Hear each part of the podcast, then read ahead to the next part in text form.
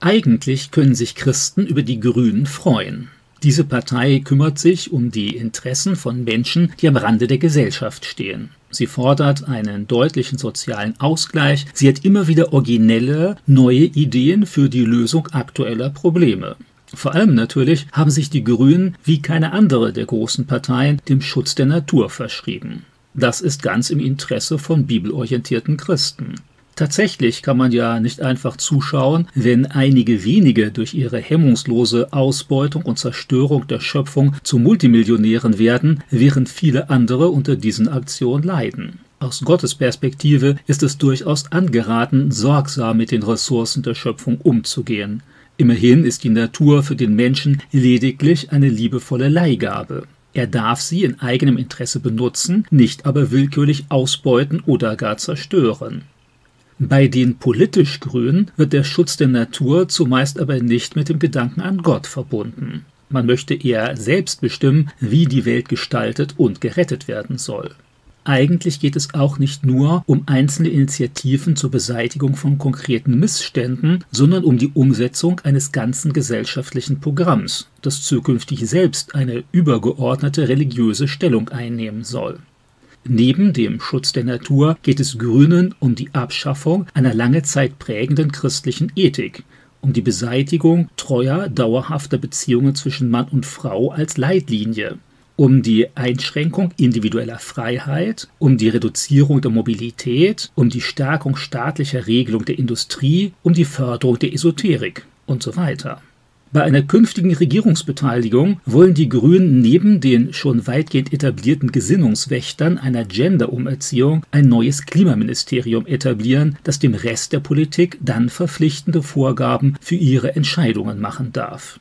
Mit der absoluten Priorität vorgeblicher Geschlechtergerechtigkeit und eines unhinterfragbaren Klimaschutzes sollen die eigenen gesellschaftlichen Reformprogramme gegen alle Andersdenkenden durchgesetzt werden.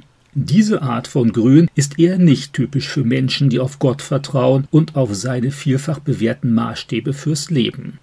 Im Deutschen wird das Wort grün durchaus zwiespältig gebraucht. Manche sind grün vor Neid, diese Redensart geht darauf zurück, dass einige Menschen bei sehr starken Gefühlsregungen einen Gallenstau bekommen können, der wiederum zu einer grünlichen Verfärbung der Haut führt. Hier ist Grün eindeutig negativ. Starker Neid verdrängt jedes Empfinden für das eigene Glück und zerstört die Beziehung zu anderen Menschen. Wer noch grün hinter den Ohren ist oder als Grünschnabel bezeichnet wird, der bildet sich gewöhnlich ein, mehr Ahnung von einer Sache zu haben, als es der Realität entspricht. Er muss eher als Anfänger betrachtet werden, der noch nicht genau durchblickt. Er weigert sich aber, seinen begrenzten Blickwinkel einzugestehen. Das scheint auch nicht eben gerade erstrebenswert.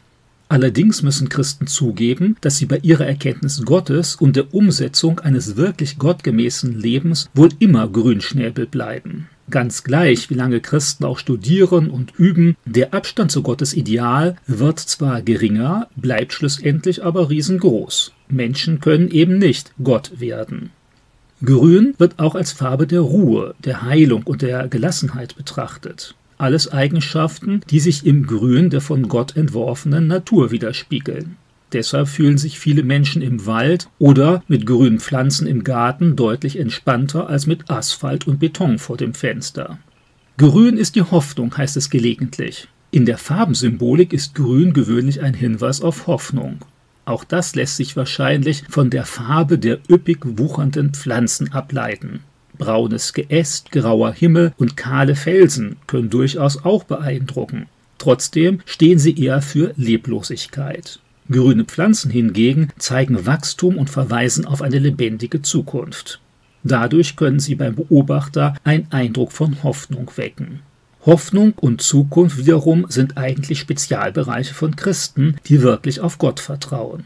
Ganz gleich, wie unangenehm eine Situation auch ist, sie wissen von einem Gott, der noch darüber steht und jederzeit die nötige Kraft und Perspektive geben will. Da, wo in den Medien jedes Jahr ein neuer Weltuntergang ausgerufen wird, wo eine wirtschaftliche Krise die andere jagt und politische Machos sich rücksichtslos auf Kosten anderer durchsetzen, da lassen sich Christen nur kurzzeitig frustrieren. Stattdessen schauen sie auf das Reich Gottes. Da, wo Gott das Leben eines Menschen verändert, entstehen Hoffnung und Liebe, die die Welt ein bisschen zum Positiven verändern. Für die weitere Zukunft hat Gott sein universales Reich angekündigt, in dem alle Ungerechtigkeit und alles Leiden endgültig vorüber sein werden. Christen haben auch einen Grund für Hoffnung, die den Tod überdauert, weil sie von einer ewigen Seele wissen, die nach dem Tod des Körpers zu Gott gehen wird. In dieser Hinsicht sind Christen wirklich grün, grüner noch als politisch Grüne, die ihre Weltanschauung vor allem durch das ständige Verbreiten neuer Ängste durchzusetzen versuchen. Ängste vor Ungerechtigkeit, Umweltgiften, konservativem Denken und dem vorgeblich sicheren ökologischen Weltuntergang. In der Bibel übrigens werden Menschen, die sich ernsthaft an Gott orientieren, mit einem frischen grünen Baum verglichen, der seine Kraft aus dem Wasser des nahen Flusses zieht. Zitat, wer auf Gott vertraut, ist wie ein Baum, der am Wasser steht und seine Wurzeln zum Bach hinstreckt. Er hat nichts zu fürchten, wenn die Hitze kommt. Seine Blätter bleiben grün und frisch. Er hat keine Angst vor der Dürre. Er trägt immer seine Frucht. Jeremia 17, Vers 8, vergleiche Psalm 1, Vers 3. Wer sich ganz auf Gott einlässt, der hat auch in schwierigen Lebenslagen noch Hoffnung und eine Perspektive für die Zukunft. Diese Hoffnung kommt nicht aus eigener Anstrengung, sondern aus der Verbundenheit mit seinem Schöpfer und den Worten, die dieser in der Bibel an ihn richtet. Gottes Worte können aufbauend, erfrischend und orientierungsgebend sein, wie Wasser in der Wüste oder ein liebender Mensch in der Einsamkeit. Man muss nur offen dafür sein.